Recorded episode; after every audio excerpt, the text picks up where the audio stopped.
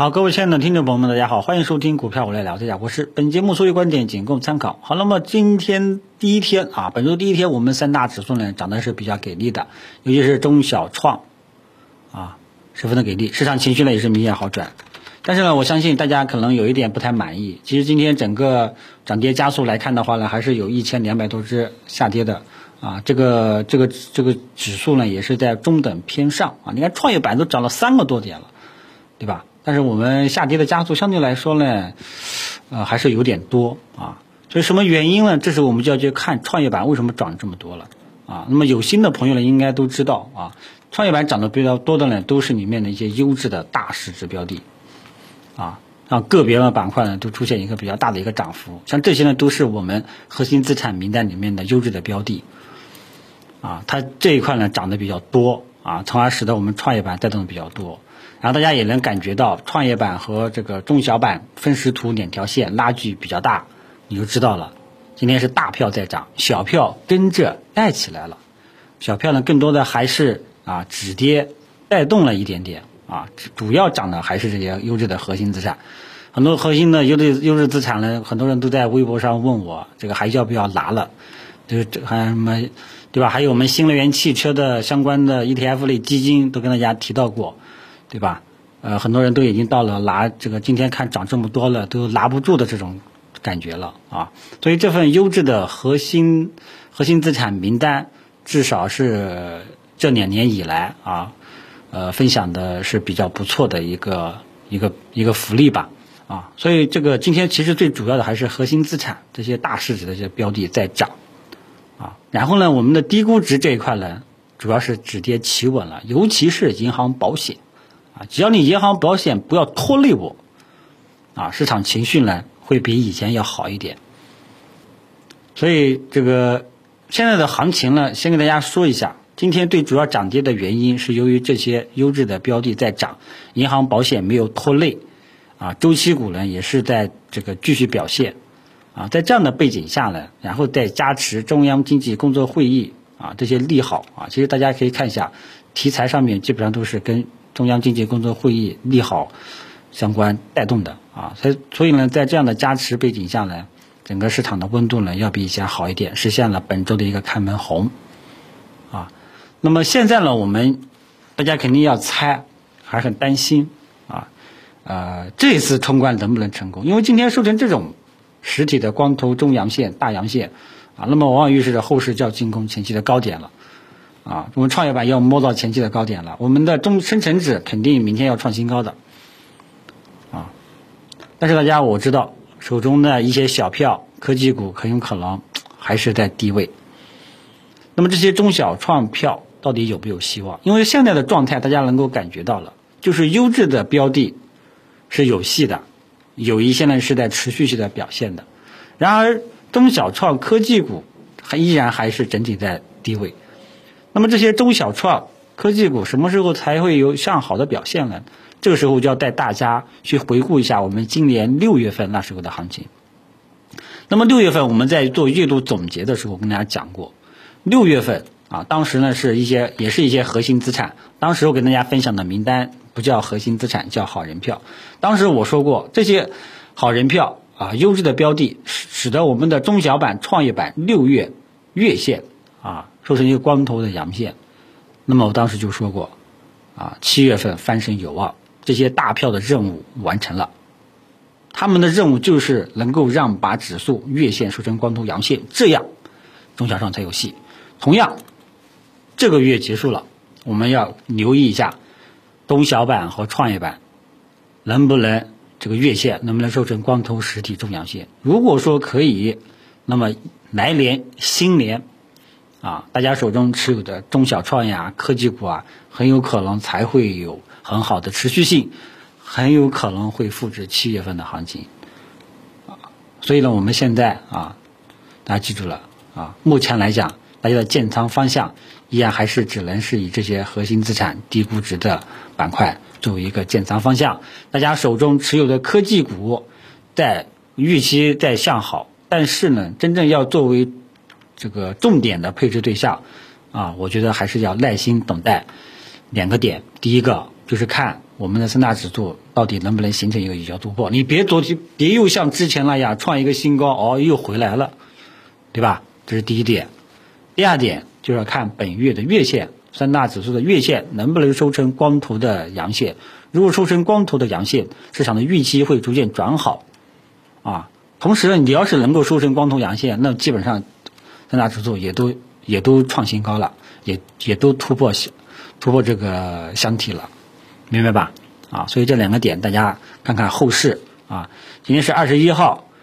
呃，还有七个八个八个交易日啊，我们看看能不能实现啊。如果说能够实现，大家手中的中小创呀、科技股啊。套的这些冷门的题材个股啊，很有可能才有翻身的这种可能性，否则的话呢，啊，那还是要维持弱势，好吧？所以在此之前，大家呢还是以这些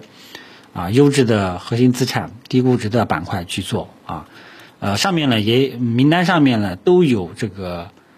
呃相关的 ETF 基金的，你要选好股票，你就买 ETF 基金啊。那么然后呢就是。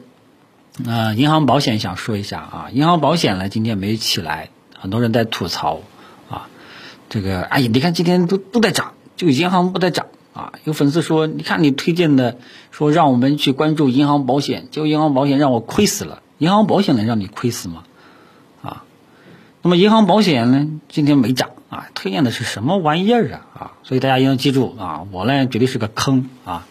这个听我的意见炒股票啊，没一个人是赚钱的，不相信大家去留言去问问啊。我呢还是反指，经常呢，我觉得今天会涨，也搞不好就会跌啊。你看我前段还说，还说有牛市的味道了啊。你看这两天对吧，中小创跌的啊，然后我讲话呢都是很不负责任的啊，所以这个听众朋友们谨慎参考啊啊。那么银行保险，我觉得只要它不跌，它能稳住。就行，我只求它这样，你别大涨，啊，只要你银行慢慢磨叽磨叽磨叽都 OK，就这么一个需求，我对你银行保险就这么一个状况啊。然后我对指数最大的期待，就我刚刚说过了，如果说你第一能够站上箱体突破箱体啊，你别是一个一个冒尖又回来了啊，你别刺破啊。然后第二个预第二个能够希望能够实现我的诉求的就是月线。能够收成光头阳线，啊，好吧，到底能不能实现了，我呢会跟大家一步一步去跟踪。但是，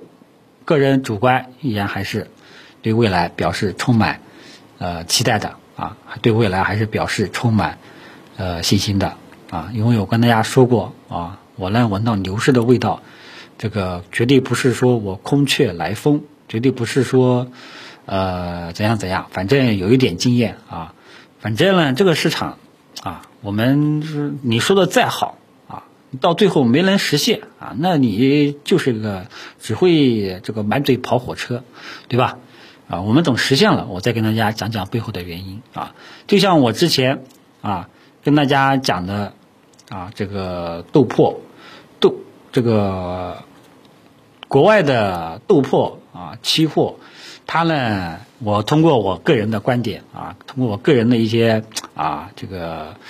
呃三脚猫的功夫，觉得它是见底了啊，要见历史大底啊。结果呢，国外的这个车产品的的确确是一直在涨，涨了四五个月了啊。国内的呢，稍微道路有点曲折，但是今天也都起来了啊。我如果说成功了，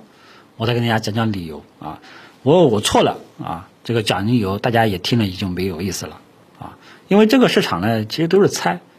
啊，什么基本面，什么技术面，什么价值投资，